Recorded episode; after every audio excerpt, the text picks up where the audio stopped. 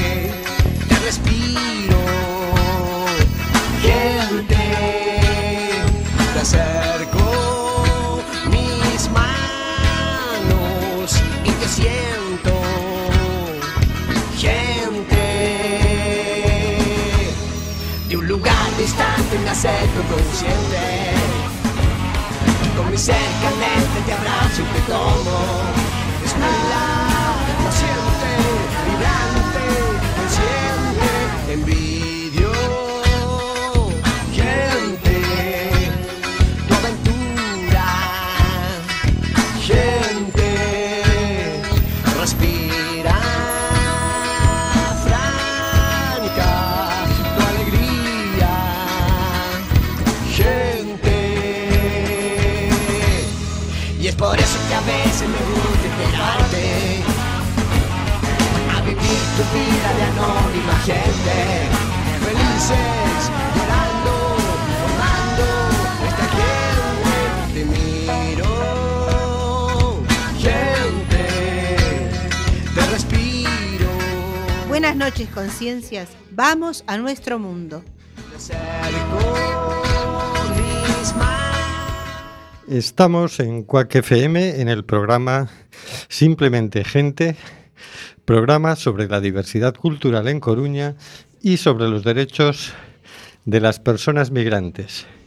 Hoy miércoles 2 de mayo, Día Mundial del Atún, Día Mundial contra el Acoso Escolar, Día de la Comunidad de Madrid y día en que ETA ha anunciado por carta su disolución, disolución definitiva.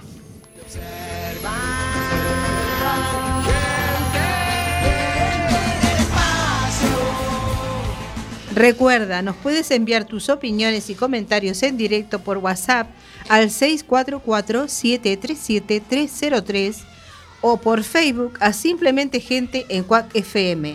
Nos encanta saber que estás ahí.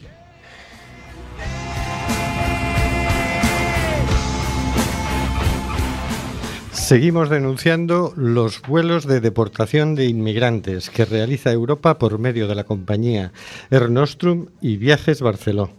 No vueles nunca con Air Nostrum.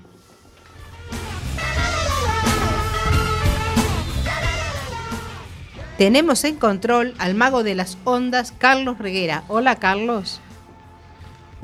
Hola amigas, amigas, vamos allá con una nueva aventura. Y más allá de la fibra óptica tenemos soledad, porque ni el señor García ni Oscar G, eh, que en un arrebato de independentismo madrileño se han alzado contra las fuerzas invasoras de Napoleón en 1808. Y en el estudio José Couso, a Rubén Sánchez. Hola Rubén. Hola Hortensia. Y a una servidora, Hortensia Rossi, que hará lo posible para que fluya este amordazado programa número 196. Amordazados porque, aunque no lo quiera el Congreso de los Diputados, seguimos amenazados por la ley Mordaza.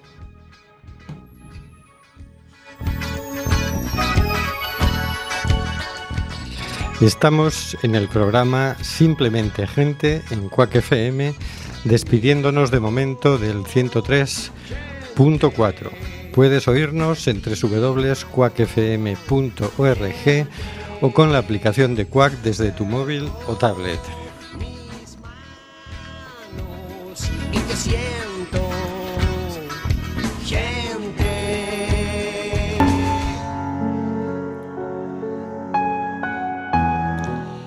Cositas de la actualidad por Hortensia Rossi.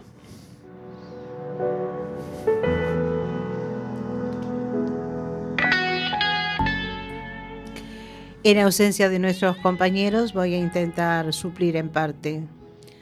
A ver, vamos allí. Esto es un artículo de hoy del diario.es. 2.000 psicólogos y psiquiatras critican la sentencia a la manada. El bloqueo de la víctima es una reacción común. Casi 2.000 psicólogos y psiquiatras de diferentes colegios de España se han unido para firmar una carta que critica la sentencia de la manada y el cuestionamiento de las víctimas de violencia sexual en general. La misiva que los profesionales remiten al Ministerio de Justicia y a la ciudadanía muestra su profundo y energético rechazo al fallo que condena a nueve años de cárcel a los miembros del grupo por abuso sexual. A pesar de que inciden en que el foco no debe ponerse en la víctima, aseguran que quieren arrojar luz a una labor compleja y delicada como es la determinación o no del consentimiento de la víctima y de sus posibles reacciones ante una situación como la que describen los hechos probados. De esta manera, explican que la paralización y el bloqueo, así como la inmovilización, es una reacción común en la víctima ante una situación de amenaza de muerte, lesión grave o violencia sexual. Esta es una forma rápida de reacción de nuestro sistema nervioso para tratar de sobrevivir y minimizar el impacto del suceso amenazante cuando, insistimos, no es posible huir ni escapar. Aseguran en el comunicado antes de añadir que teniendo en cuenta este escenario, no tiene sentido plantear la cuestión del consentimiento o la resistencia, ya que esta capacidad estará anulada dada la magnitud de la amenaza. Los más de 1.800 profesionales que han firmado la carta inciden en que tampoco hay lugar para preguntarle a la víctima ni es determinante el hecho de que tuviera respuesta sexual, porque en esos momentos el cuerpo genera sustancias para producir una analgesia frente al dolor, estando disociada e inmovilizada. Por otro lado, frente a la capacidad de la víctima para recuperarse de la violencia sexual, aseguran que lo que no suponga un apoyo a ella solo sirve para seguir agrediéndola e incluso contribuir a su retraumatización. Bueno, esto es un clamor cada vez más amplio, de cada vez más gente, de cada vez más sectores. Pero, pero con toda la lógica, porque eso, la verdad que es un disparate la manera que en que se ha llegado a cabo la sentencia. El, la crítica siempre a la víctima, la, la crítica constante desde el primer momento, es que no, no, no eh, acá está muy bien, ¿eh? me gusta mucho porque está muy bien explicado el tema del bloqueo, de la, que te resume, te resume lo que puede sentir una persona en esa situación. Claro, lo curioso es que no, no se haya recurrido al peritaje de ningún psicólogo y no, y no se haga habitualmente, porque dices, claro, si te lo explica un psicólogo, cualquiera lo entendemos, ¿no? Claro. Mientras que si no, pues también mm, se, generan dudas. es decir, si el, si el abogado defensor es hábil, te genera la duda, ¿no? Que, es una de las cosas que ha pasado con, este caso. Ya, pero lo que pasa es que, a ver, también, habiendo como, como, como lo hay, imágenes, eh, que está todo comprobado, es que yo no, no, no, no, la verdad que no, no entiendo el criterio. Y aparte el, juez ese que salió ahí diciendo los disparates que dijo, es que es un juez. es que cómo, es que no entiendo yo, no, la verdad, no, no. Yo sigo sin entender, ¿eh? Yo sinceramente creo que el, que el lío está más en la ley. O sea, el juez puede interpretar más así un poquito, tiene cierto margen de interpretación. Y este es muy gracioso porque hablaba de Jorgorio, tengo entendido, ¿no? Sí, sí, Pero bueno, no he leído la sentencia, o sea que tampoco. Pero claro, si, si la ley te dice que tiene que haber amenaza explícita o acto violento manifiesto, y si no, no es agresión, pues claro, ya entramos en decir, bueno, pero el hecho de que cinco tíos metan a una chica de 18 años en un portal es bastante violento en sí mismo, ¿no? Sí, pero, exacto. Pero es como que ya tienes que estirar mucho la cosa para, eso, ¿no? Entonces yo digo, lo, lo, que no puede ser es que la ley permita eh, esas interpretaciones, ¿no? Porque dices, claro, jueces tenemos de todo aquí. Y claro, si caes en manos de un juez machista, cosa bastante probable, dada la forma que tenemos aquí de, poner a los jueces. Mm. eh, que se perpetúan y que todavía tenemos una herencia del franquismo tremenda, pues, pues es muy fácil caer en, en ese tipo de interpretaciones. ¿no? Entonces, por un lado, que la ley sea mucho más clara. Y por otro lado, para mí lo que, lo que queda patente es que eh, habría que demo- democratizar el Poder Judicial, es decir, habría que poder votar a los jueces. Mm, sí, Porque cierto. esto de que, como ha hecho la carrera y unas oposiciones, bueno, también los diputados podían haber hecho la carrera y unas oposiciones. Estaría muy bien, pero no sería democrático. Claro. Entonces, pues el Poder Judicial poco tiene de, de democrático. ¿De qué legitimidad democrática tiene el Poder Judicial? Solamente que se atienen a una ley eh, hecha por un Parlamento democrático. Eso es lo único que... Y, y aparte de todo esto, la, inseguridad que nos crea a los ciudadanos, ¿no? Esta, ese tipo de situaciones. Porque tú ahora has recalcado el tema de la interpretación que, se le da a determinada ley. Pero es que no tendría que ser así. Las leyes tendrían que ser tan claras y contundentes que no puede haber eh, varias interpretaciones para un mismo delito o, o- o similares delitos.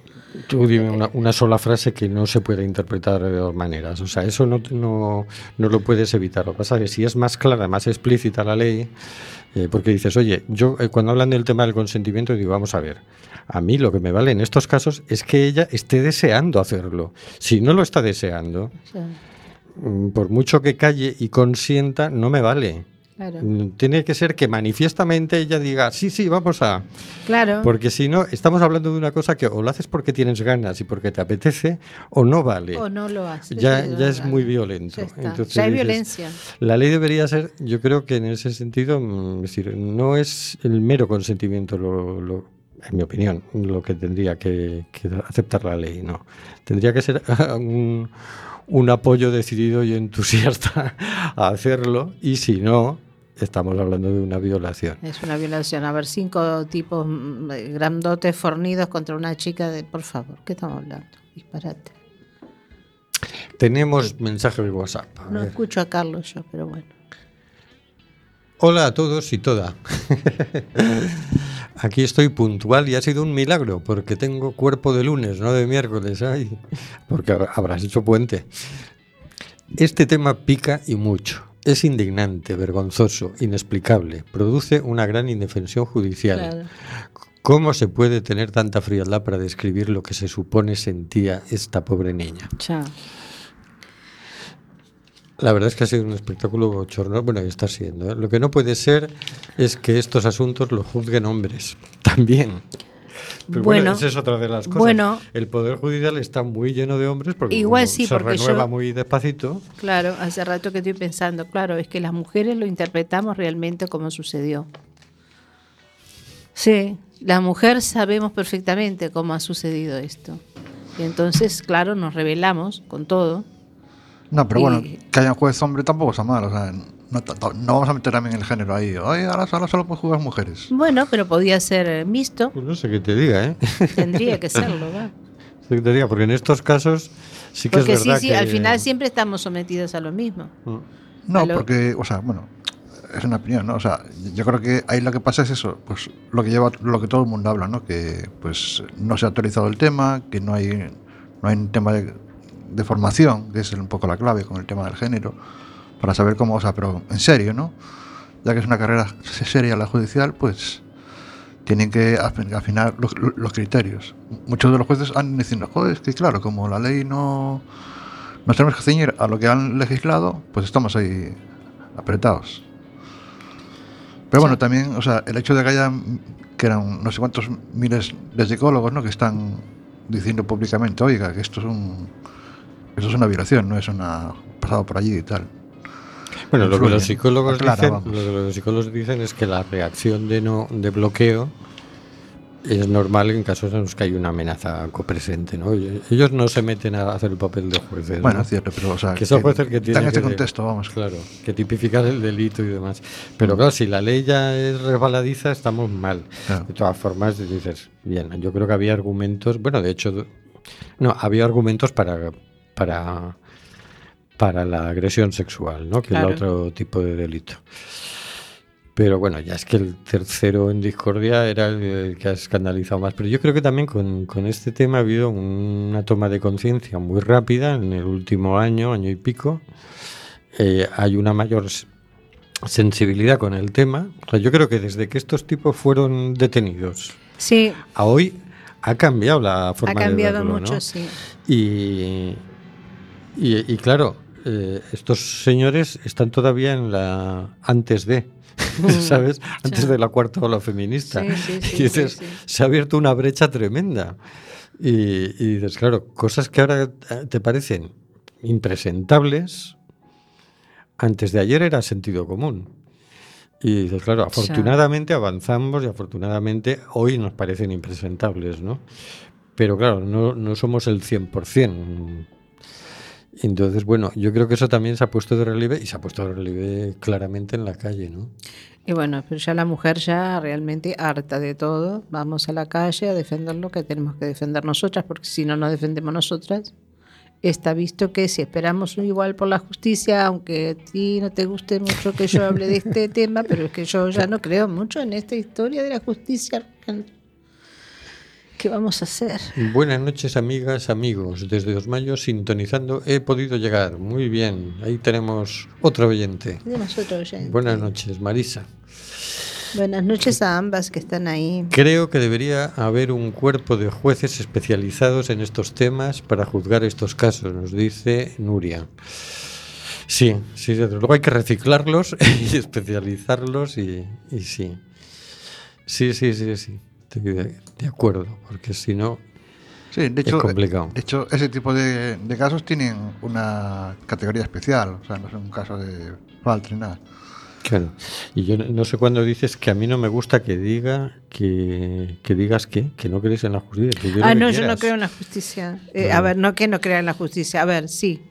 Pero es que continuamente, continuamente, continuamente, y por diferentes temas y en diferentes ámbitos, siempre sucede cosas así parecidas a estas. La mala interpretación, la... eh, Digo, a mí personalmente me ha sucedido un caso de mala interpretación con, un, con algo, con la decisión de una jueza y no tiene nada que ver con esto, con este tema que estamos tratando. Y entonces es una ley, sin embargo, que está siendo interpretada de otra forma que como la interpretan en Madrid o la interpretan en, en Cataluña. Y acá se interpreta de otra manera y eso me crea problemas. Y a mí y a, y a muchísima más gente, ¿no? Este, Ya.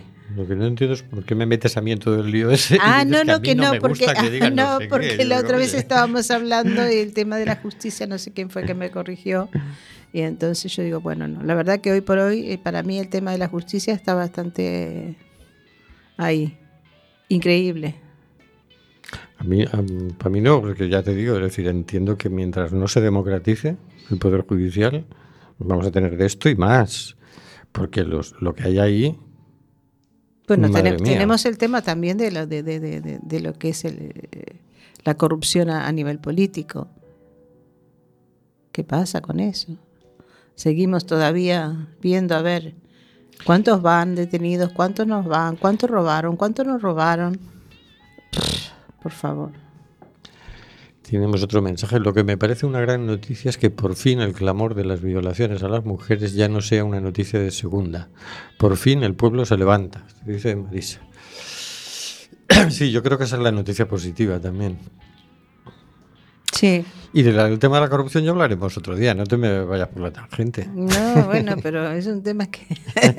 Ahora, a, a raíz de la, de la manada, ¿qué fue lo que estaba primero de, de la...? No, porque yo me rijo un poco por el tema de, de los medios de información. Eh, primero, antes de la manada que tuvimos, ahora es la manada, y ahora después que toca. Los cifuentes. Estaba la Cifuentes. Ah, estaba manada. la Cifuentes, es cierto, y no se habló más, ¿eh?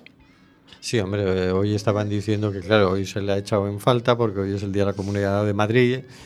Se suponía que tenía que estar allí la presidenta, pero claro, ya no es la Imagínate, presidenta. ¿no? Imagínate. Que decían, Bueno. que era, decían que hoy había cuatro ex representantes de Madrid que no habían, del PP que no habían ido y tal.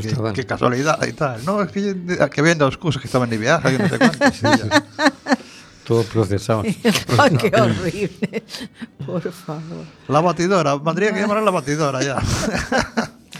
Qué triste, qué triste. ¿eh? Nos reímos, pero qué triste, que son los que nos gobiernan. ¿eh? Ah, puedo tengo unos minutitos solo para mencionar esto con este em, publicidad que se ha hecho creo que en Andalucía con el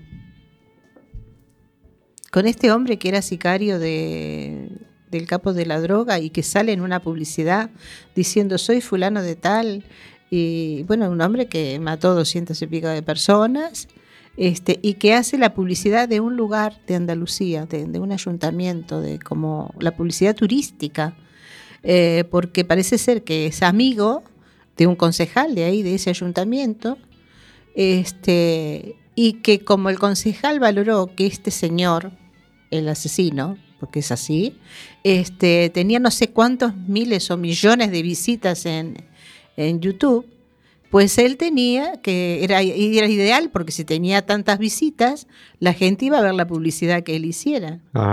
Entonces el tipo sale, se presenta, yo soy fulano de tal, maté aquí, era de Pablo Escobar, bla, bla, bla, bla, así como te lo estoy diciendo, ¿eh? No estoy exagerando, nada peor que lo que le estoy diciendo porque no me acuerdo, porque dije, no, esto no puede estar sucediendo. ¿Por qué está sucediendo esto en España? No puede estar sucediendo. ¿Cómo puede ser? Nos dice Marisa, espero que sea el principio de un gran clamor de tanta inmoralidad y de tanta injusticia. A pesar de tantas malas noticias, hay algo nuevo que se mueve. Alerta roja.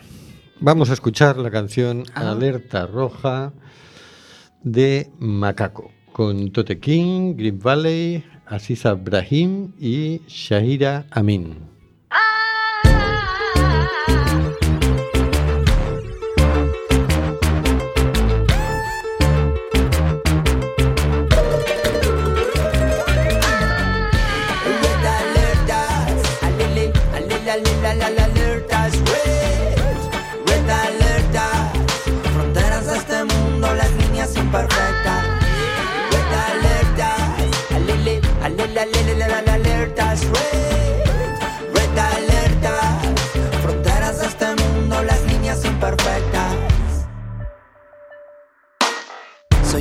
A la deriva soy, flotando por los mares de su hipocresía voy. Soy ahogado, recorrido, eso soy, incomprendidos sentimientos desoídos soy. Soy el llanto de los míos, el sonido del silencio apuntando olvido. Soy la flecha de mi valentía, soy, soy la sangre de su economía, soy. Soy el callado, el obligado, avergonzado. Soy la moneda que utilizarán de cambio. Soy las alertas sonando a los dos lados. Me, llaman, me llaman refugiado. Red alertas, alele, alele, alele, alertas. Red, red alertas. Fronteras de este mundo, las líneas imperfectas.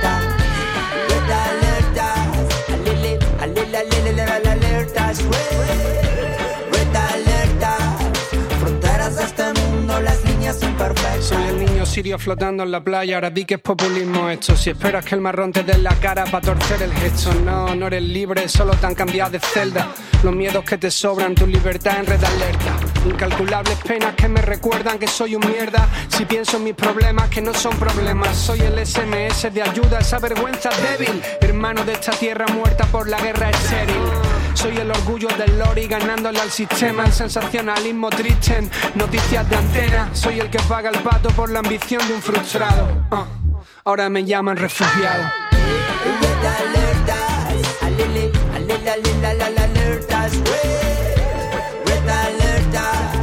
Fronteras de este mundo, las imperfectas.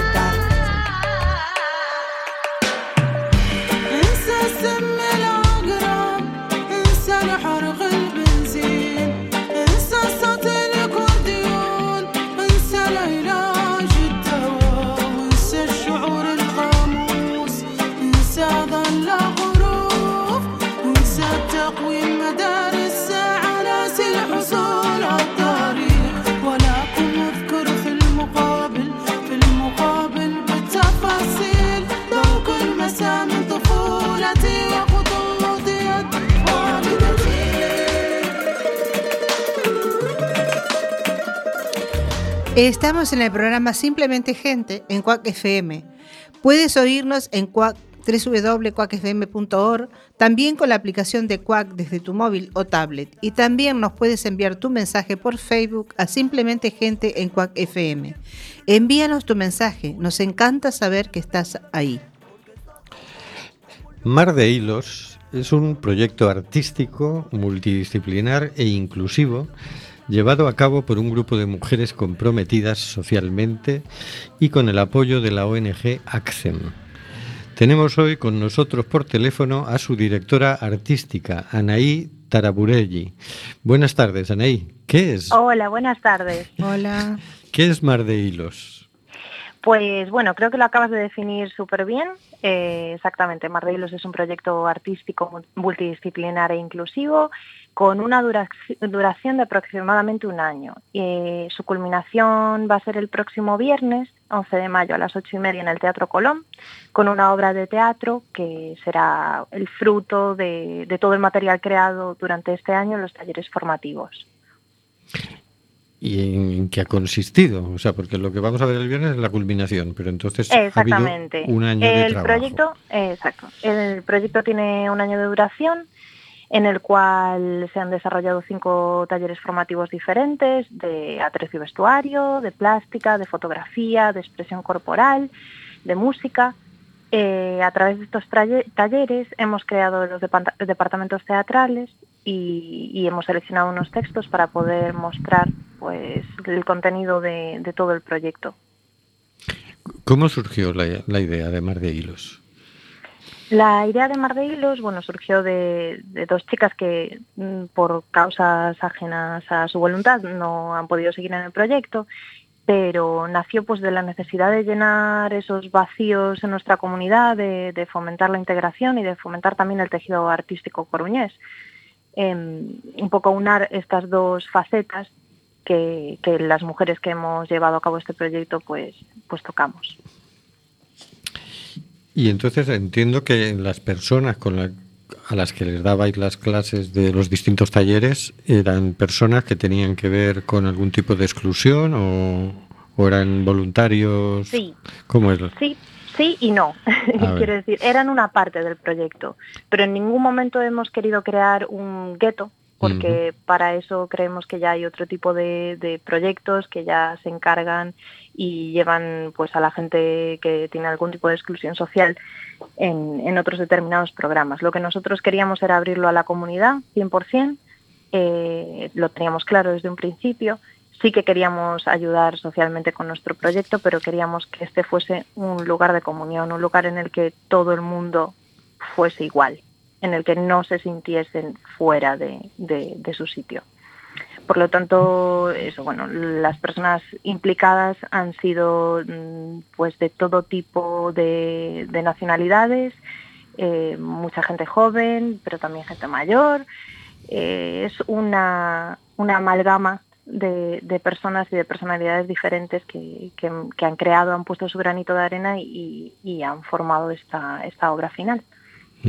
¿Cómo los habéis encontrado o cómo os han encontrado ellos a vosotros y, cómo ha sido la relación? Pues la relación ha sido muy positiva para todas las partes implicadas, todo el mundo ha aprendido. Eh, ha sido un factor bastante relevante el hecho de articular el proyecto a través de Accent Coruña, eh, ya que hemos podido no solamente acceder a una población que no sería fácil de acceder pues por cuestiones de idioma, por cuestiones de, pues cuando llegas nuevo a un sitio no tienes acceso a la información tan fácilmente, no sabes moverte igual por las mm, por el mundo cultural y artístico. Entonces eh, Accem nos ha facilitado esto en relación a, los usuarios que, ellos llevan. Pero también gracias a Accem hemos podido formar a los profesionales que han impartido clases y a los voluntarios que han estado en contacto directo con, con las beneficiarias y beneficiarios del, del proyecto. Eh, ha sido eso, enriquecedor a todos, en todos los sentidos. Todo el mundo ha aprendido con Mar de Hilos y mucho más de lo que podíamos prever.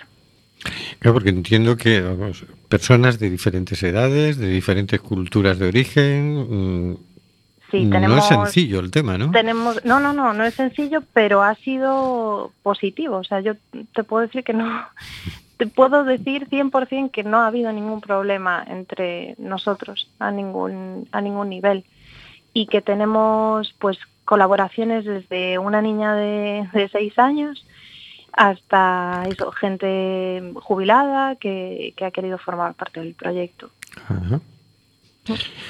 ¿Cómo lo habéis financiado? Pues la financiación principal surge de, de, un concurso interno de una gran empresa privada gallega y luego a mayores nuestro equipo ha desarrollado acciones paralelas dentro del proyecto Mar de Hilos con la finalidad de recaudar fondos que se han invertido directamente en el montaje. Porque otra cosa que sí que teníamos muy clara era que queríamos hacer un montaje teatral muy digno, que no se notase la diferencia con un montaje teatral profesional. Queríamos una buena imagen, proporcionar a, a la gente del taller de atrezo y de vestuario todos los materiales necesarios que, no quedase medias tintas. ¿no? Queríamos ofrecer a, la gente que formase parte del proyecto una experiencia completa y, y digna. Mm, yo recuerdo que fui a la rueda de prensa que convocasteis y quedé impresionado. Dije, bueno, esto muchos profesionales no lo hacen tan bien, ¿eh?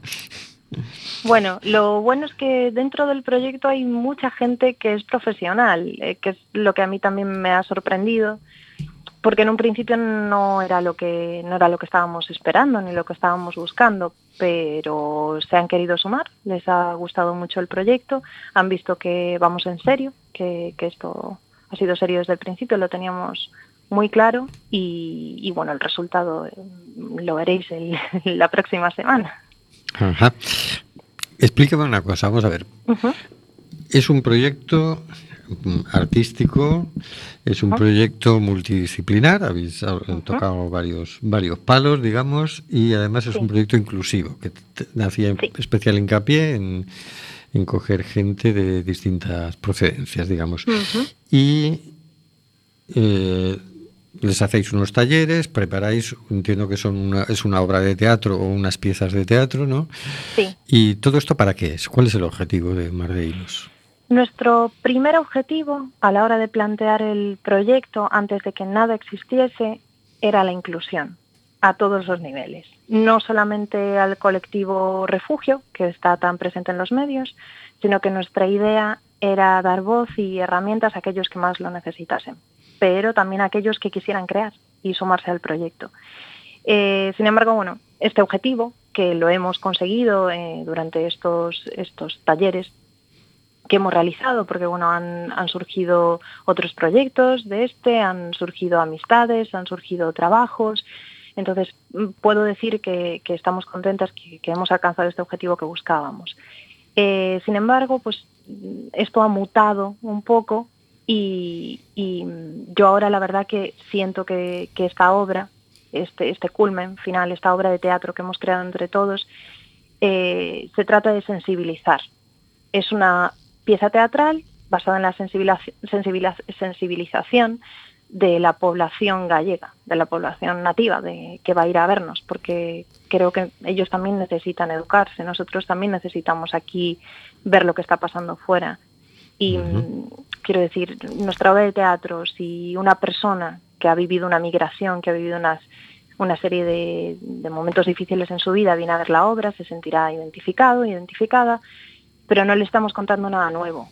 Sin embargo, hay gente que no es consciente de esta realidad que está más cerca de lo que ellos piensan, que es tu vecino el del segundo o la señora que trabaja en la panadería. Entonces la sensibilización para mí en esta etapa del proyecto, bueno, para mí, para todos los que estamos en el proyecto, es eh, muy importante. Sería, sería nuestro segundo objetivo, ¿no? que, ha, que hemos desarrollado a partir del primero, que es la inclusión. Uh -huh. Y, oye, ¿va a haber una representación en el Teatro Colón? Uh -huh. ¿Y se acabó? Efectivamente. ¿No hay más representaciones? Eh, en principio esa era la idea, porque también entendemos que mucha de la gente que está en el proyecto, como somos el elenco en escena para actuar, somos más de 20 personas. Entonces, cada uno tiene su vida, tiene sus trabajos, tiene sus estudios y es muy complicado. Ya a nivel profesional es complicado organizar una producción de este tamaño, de gran formato, y a nivel amateur, que es por voluntad propia, es incluso más. Entonces, mm. en principio era una actuación en la que se, se comprometía todo el mundo, pero, pero, a, a, las distintas oficinas de Accent que hemos ido de visita también para presentar el proyecto les ha gustado mucho y en principio quieren llevarnos también de gira la gente está tan contenta dentro del proyecto que por ahora todo el mundo ha dicho que sí. Así que seguramente no se quede solamente en una representación, la verdad. Ah, bien, bien, bien. Eso me encaja mm. más. más sensibilización, claro. Sí, sí, sí, sí. Sí, además, bueno, a través de, de, la buena acogida que hemos tenido, sí que están saliendo ideas nuevas para, para el año que viene. hemos estado hablando con Josie, que es la la chica representante de Accent dentro del proyecto que está currando muchísimo. Hemos hablado pues igual de llevar a los institutos porque es importante también educar a nuestros jóvenes que al final es el futuro. Bien, pues me das una buena noticia, Aney. sí, me alegro. Entonces, la representación, la primera representación va a ser el día 11, que es viernes. Viernes, 11 de mayo, sí. Viernes 11 de mayo. a las 8 y media en el Teatro Colón de A Coruña. En el Teatro Colón. ¿Y dónde, cómo hacemos para sacar las entradas? Pues mira, primero apurarse porque quedan muy poquitas. Ah, oye, buena noticia también. Sí, sí, quedan muy, muy poquitas. Eh, pues mira, en la propia taquilla del Teatro Colón, en la taquilla de la Fundación de Abanca, por teléfono o por internet, en www.ataquilla.com. Muy bien, pues mm. pues muchas gracias por la entrevista. Yo, a ver, te, doy las gracias profundamente a todos los que están en este proyecto, que lo he estado siguiendo y me parece precioso. La verdad que nos hacía mucha falta tener este tipo de, de cosas y bueno, que tengan muchos éxitos aquí y fuera de, Muchísimas gracias, muchísimas gracias.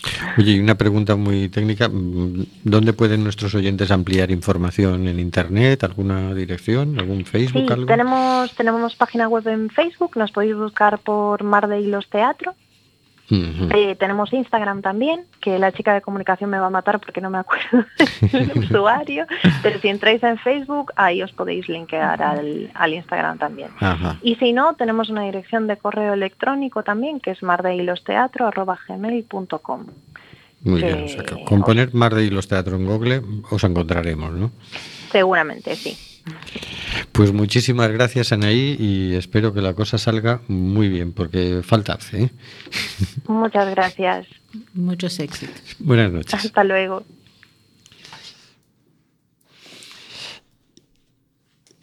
Y vamos con la siguiente sección.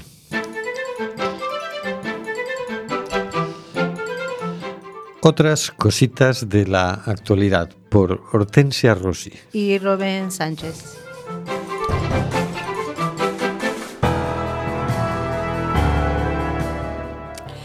Las ONG europeas constatan que la Unión Europea forma y equipa a guardacostas libios con fondos de cooperación al desarrollo. Esto es del diario.es del día 26 de abril de este año, por Gabriela Sánchez. Noviembre de 2015. La Veleta. Dos meses después de la aparición del pequeño Aylan Kurdi en una playa turca, representantes de los 28 Estados miembros y una treintena de países africanos suscribieron un acuerdo para la creación del Fondo Fiduciario de Emergencia para África, financiado en un 90% con fondos de cooperación al desarrollo. El objetivo era, decían, hacer frente a las causas profundas de la migración irregular.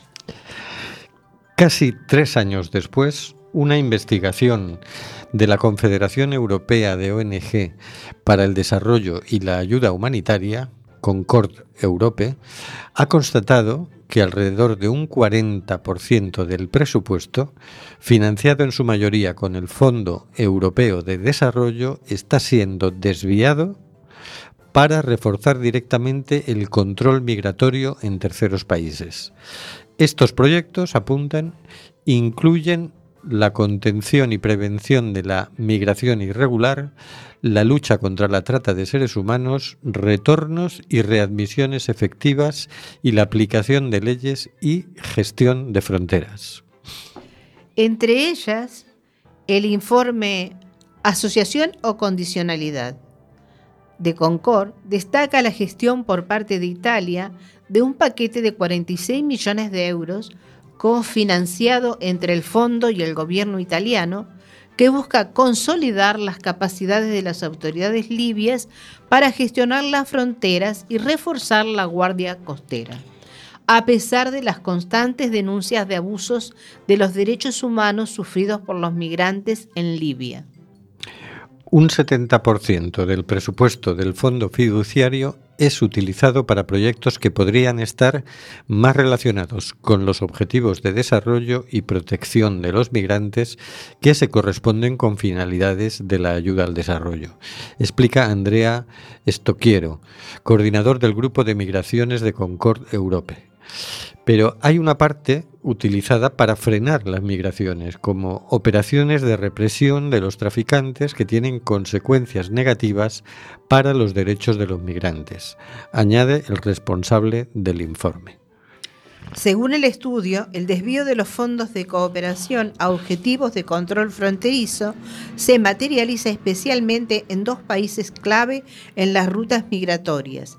Libia, donde destaca la formación a los cuestionados guardacostas libios, y Níger, donde las operaciones contra el tráfico de inmigrantes están, según Concord, aumentando la pobreza en determinadas zonas cuya economía se levantaba gracias al tránsito de migrantes como adelantó el diario.es. En Libia, las medidas adoptadas en materia de seguridad y control de la migración protagonizan todos los documentos oficiales del marco de asociación firmado entre el país de tránsito migratorio y la Unión Europea. Los primeros proyectos financiados por el Fondo Fiduciario, valorados en 26 millones de euros, pretendían mejorar la gestión de la migración y facilitar la repatriación y estabilización de las comunidades, incluye el informe. En 2017, tras la declaración de Malta, la Unión Europea aprobó un paquete de 90 millones de euros. La documentación oficial describía como objetivos el apoyo al gobierno local para mejorar las condiciones de acogida de refugiados y proteger a las comunidades locales, detalla la investigación. Sin embargo, Concord asegura que fuentes de la OIM confirmaron a sus investigadores la inclusión de actividades de formación de la Guardia Costera Libia para una gestión de la migración basada en los derechos humanos. No se quedaría ahí. El refuerzo de la Guardia Costera Libia a través del Fondo Fiduciario se materializa con mayor concreción tras el Consejo Europeo celebrado en junio de 2017, relata la investigación. Entonces los Estados miembros solicitaron un impulso de la cooperación para rebajar la presión migratoria a través del Mediterráneo central, Libia-Italia. En julio, un mes después, el fondo aprueba un programa de 46 millones cofinanciado con el gobierno italiano para contribuir a la capacitación de la Guardia de Fronteras y Costas de Libia para mejorar sus capacidades. A juicio de Concord, este último proyecto revela un cambio de estrategia de la gestión de la inmigración en el marco de los programas del Fondo Fiduciario.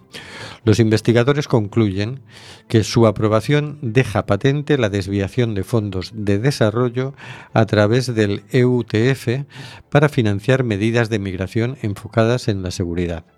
El análisis de las ONG indica que este programa representa ya en torno al 28% de la dotación total del Trust Fund.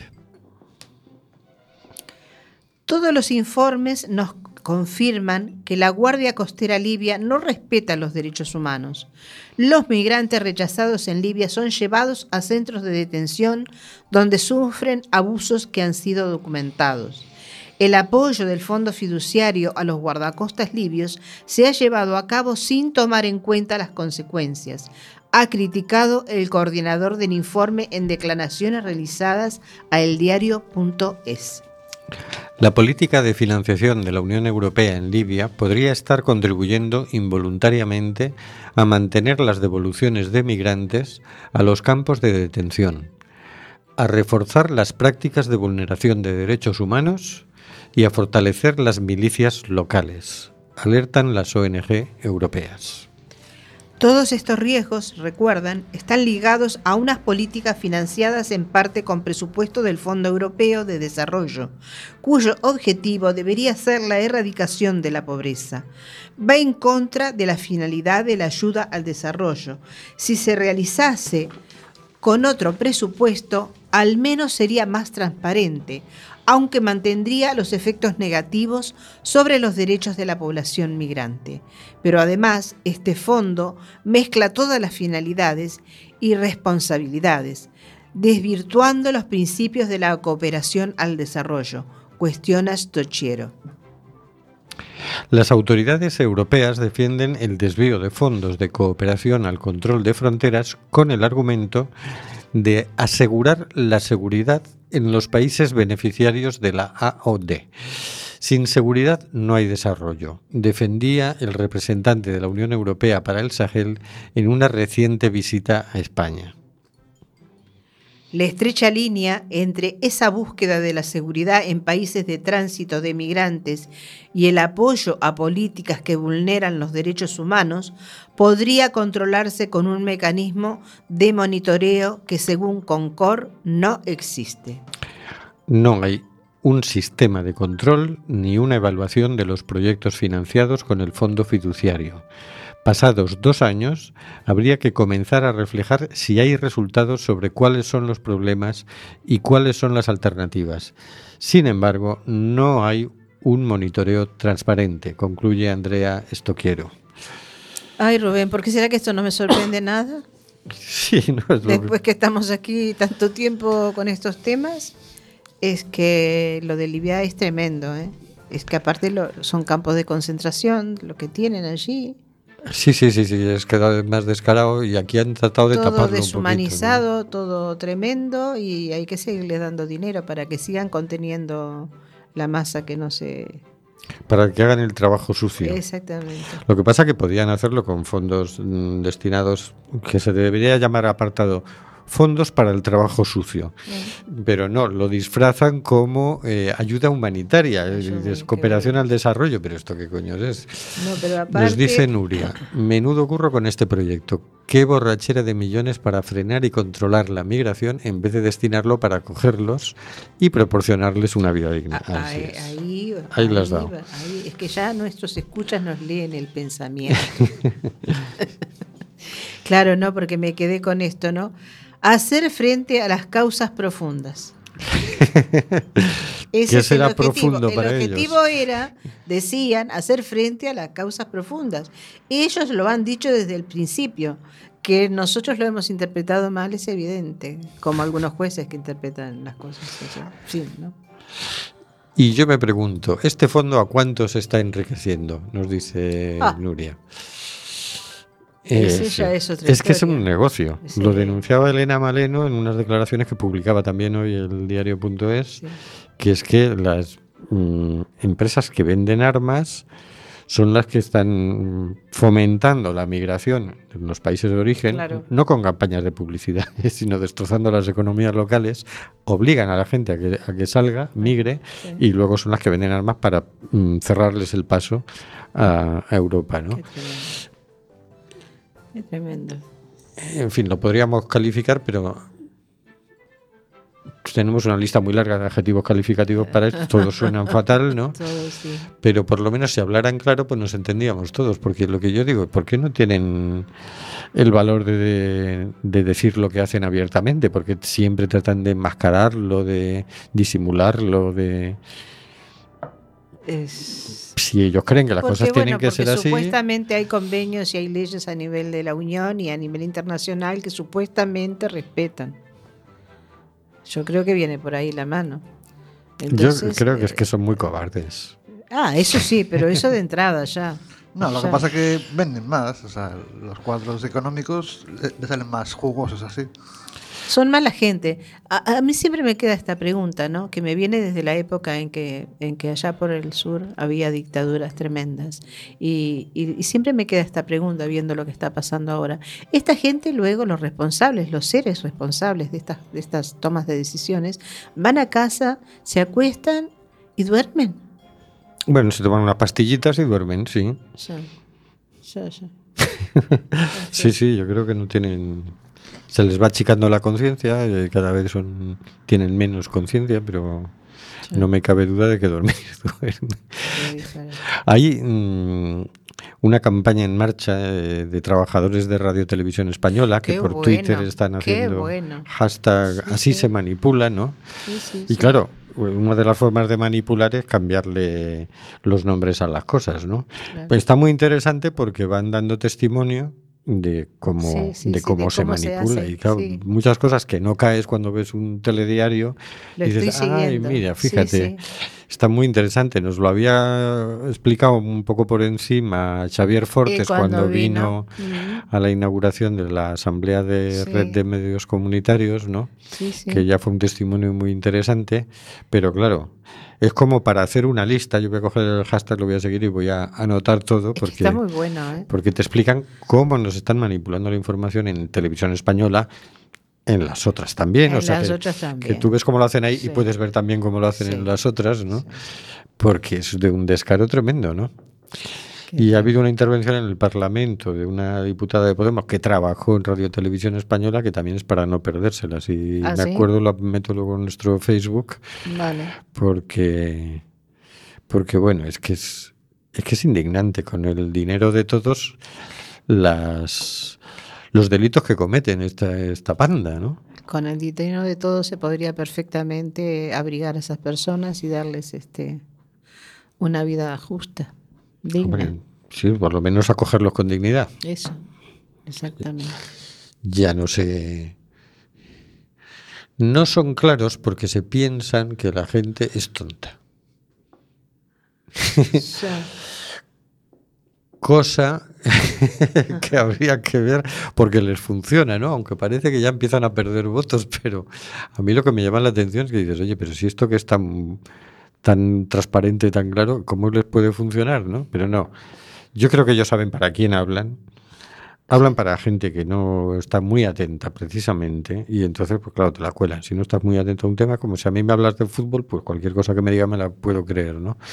Pues claro, la gente no anda muy atenta a cómo cómo se gestiona el tema migratorio y cualquier cosa que le dicen también le, le, cuela, ¿no? Igual cuando se hace un informe como este, que está buenísimo para nosotros que más o menos seguimos, seguimos el tema, este, pero igual a la gente que lo pueda leer o por ahí no, no le interesa el tema, porque cuando la gente ve cifras le importa mucho lo que gana cualquier jugador de fútbol, eh, o lo que va a ganar alguien que se va a jugar a otro país, cuántos millones va a ganar o cuánto no va a ganar. Y el dinero este, que es el dinero de los europeos, de la gente que, que lo pone ahí para que sea de otra manera, por medio de los impuestos o de lo que sea, no le interesa dónde va la gente, no tiene, no tiene realmente conciencia de a dónde va a dar esto, ni para qué lo usan.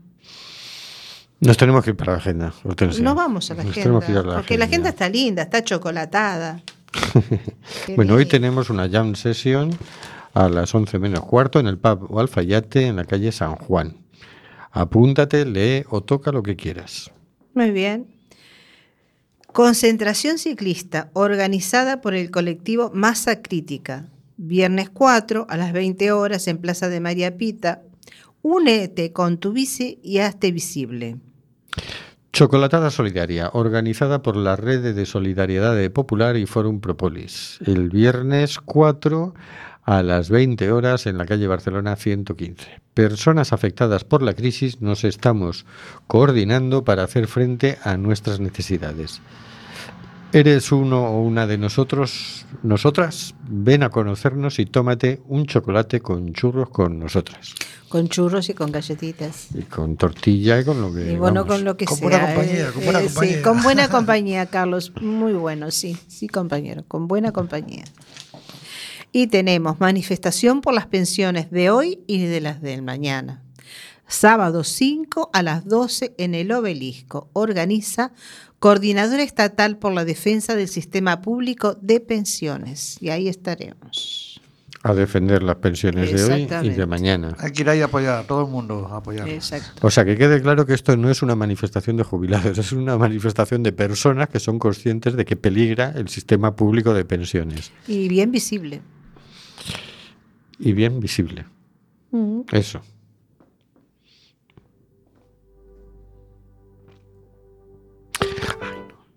Bueno, pues con esto ya nos tenemos que despedir, que se nos agota el tiempo completamente. Buenas noches, Carlos. bueno, buenas noches, hasta la semana que viene, amigos. Buenas noches, Hortensia. Buenas noches a todos. Buenas noches, Marisa. Buenas noches, Nuria. No hemos mirado hoy en el Facebook, no nos ha dado para tanto. pero bueno, buenas, noches, Maribel. buenas noches, queridas y queridos oyentes.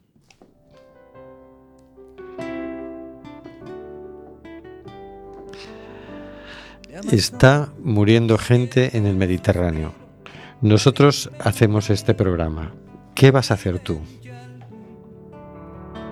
Y en Namibia se escucha el ronquido, inquieto y dormido, del nevado del Ruiz. Mientras que hoy la pampa abraza Berlín. Coliseo despierta New York. Chacareras bebiendo de un pan, soleares de un tan y una isa de un son. Y una quena con gaitas escocesa bailaban en la clave de un yembe y un bongo. Hoy el